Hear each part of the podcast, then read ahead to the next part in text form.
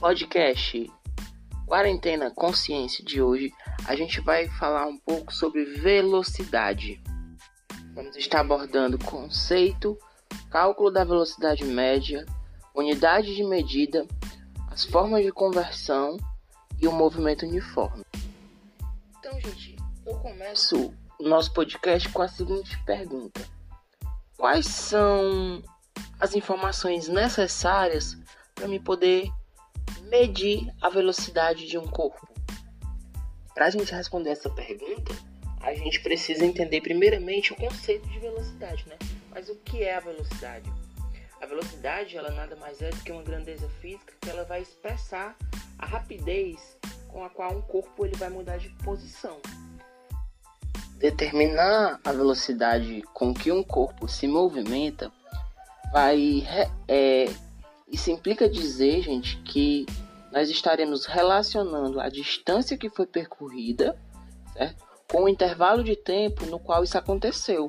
Ou seja, é, se um objeto ele vai percorrer 100 km, para que eu possa ter uma velocidade média, eu preciso ter o intervalo de tempo que esse corpo, né, levou para percorrer os 100, os 100 quilômetros.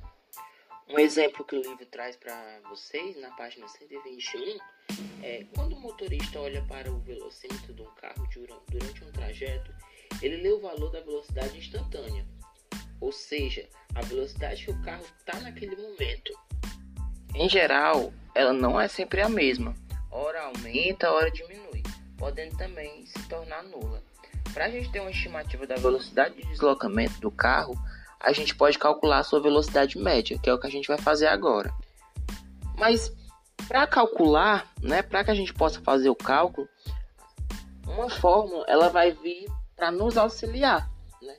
Lembram que a gente na aula passada, quando a gente estudou trajetória, movimento e repouso, nós fizemos a variação do espaço, né? E lembram também que fizemos também a variação de tempo. Então, é, é muito importante porque a fórmula da velocidade média vai ser velocidade média vai ser igual à variação de espaço sobre, né, dividido pela variação do tempo. E o que é a variação do espaço? A variação do espaço nada mais é do que o espaço final menos o espaço inicial do corpo. A mesma coisa vai para a variação de tempo. Vai ser o tempo final menos o tempo inicial em que o corpo ele usou para percorrer um determinado trajeto. Então, a velocidade média é a variação da posição, né, do deslocamento de um móvel em relação a um referencial durante certo intervalo de tempo. E aí, uma das unidades de medida que ela é, é utilizada de acordo com SI para medir velocidade, né, é o metro por segundo.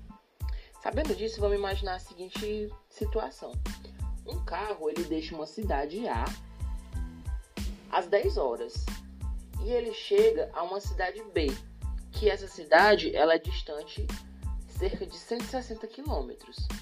E ele chega lá nessa cidade às 12 horas. Então, ele percorreu 160 quilômetros em duas horas, certo? Qual a velocidade média que esse carro levou até chegar sair do ponto A até o ponto B, a gente vai fazer o seguinte, aplica na fórmula, né? Onde velocidade média é igual a variação de espaço sobre a variação de tempo. Percebam que nessa situação eu já dou para vocês o tempo, né, que ele levou para chegar e a quantidade de quilômetros percorridos. Então vocês não terão muito trabalho. Calculando isso aí, né, nós vamos ter que 160 quilômetros está dividido por 2, né? Ou seja, o intervalo de tempo foi de 2 horas.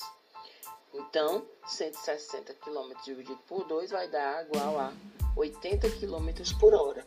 Então, a velocidade média desse, desse carro foi de 80 km por hora, uma velocidade constante. Quando a gente fala quilômetros por hora, em metros por segundo, nós temos que lembrar que essas são unidades de medidas né, estabelecidas pelo Sistema Internacional de Unidade, onde a velocidade né, ela vai ser dada em metros por segundo, porém, é, outra maneira que a gente vai poder também estar medindo essa velocidade é em quilômetros por hora. É importante ressaltar que pode acontecer de em algum momento a gente precisar fazer algumas conversões, certo? Onde eu vou precisar converter de metro por segundo para quilômetro por hora, porque pode acontecer de as questões elas quererem fazer esses, esses jogos com a gente, certo? Então, quando eu, o que eu preciso fazer para converter metro por segundo para quilômetro por hora ou vice-versa, quilômetro por hora para metro por segundo? É importante fazer a seguinte relação: um quilômetro ele é equivalente a um a mil metros, certo? E uma hora ela possui 3.600 segundos. É muito importante a gente ter esses conceitos em mente. Daí, para eu fazer a conversão de metro por segundo para quilômetro por hora, ou quilômetro por hora para metro por segundo, eu vou utilizar o valor de 3,6. Então, se eu quiser fazer a conversão de quilômetro por hora para metro por segundo, eu divido por 3,6. Se eu quiser fazer a conversão de metro por segundo para quilômetro por hora, eu multiplico por 3,6. Isso a nível de velocidade média, certo, gente? Vamos falar um pouco agora sobre o movimento uniforme.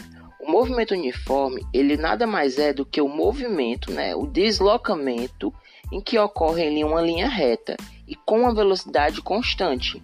Assim, percorre distâncias iguais em intervalos de tempos iguais. Daí lá no livro de vocês, na página 123, vocês podem estar relacionando a imagem. É, você já andou de bicicleta em uma rua ou estrada plana? Sem mudar o modo como pedala ou sem frear? Vamos supor que em um passeio de bicicleta, em um trajeto, trajeto reto e plano, você tenha mais mantido as pedaladas em um ritmo constante, percorrendo a distância de 6 metros a cada um segundo. Nesse movimento, sua velocidade foi de 6 metros por segundo, que multiplicada por 3,6 é igual a 21,6 km por hora.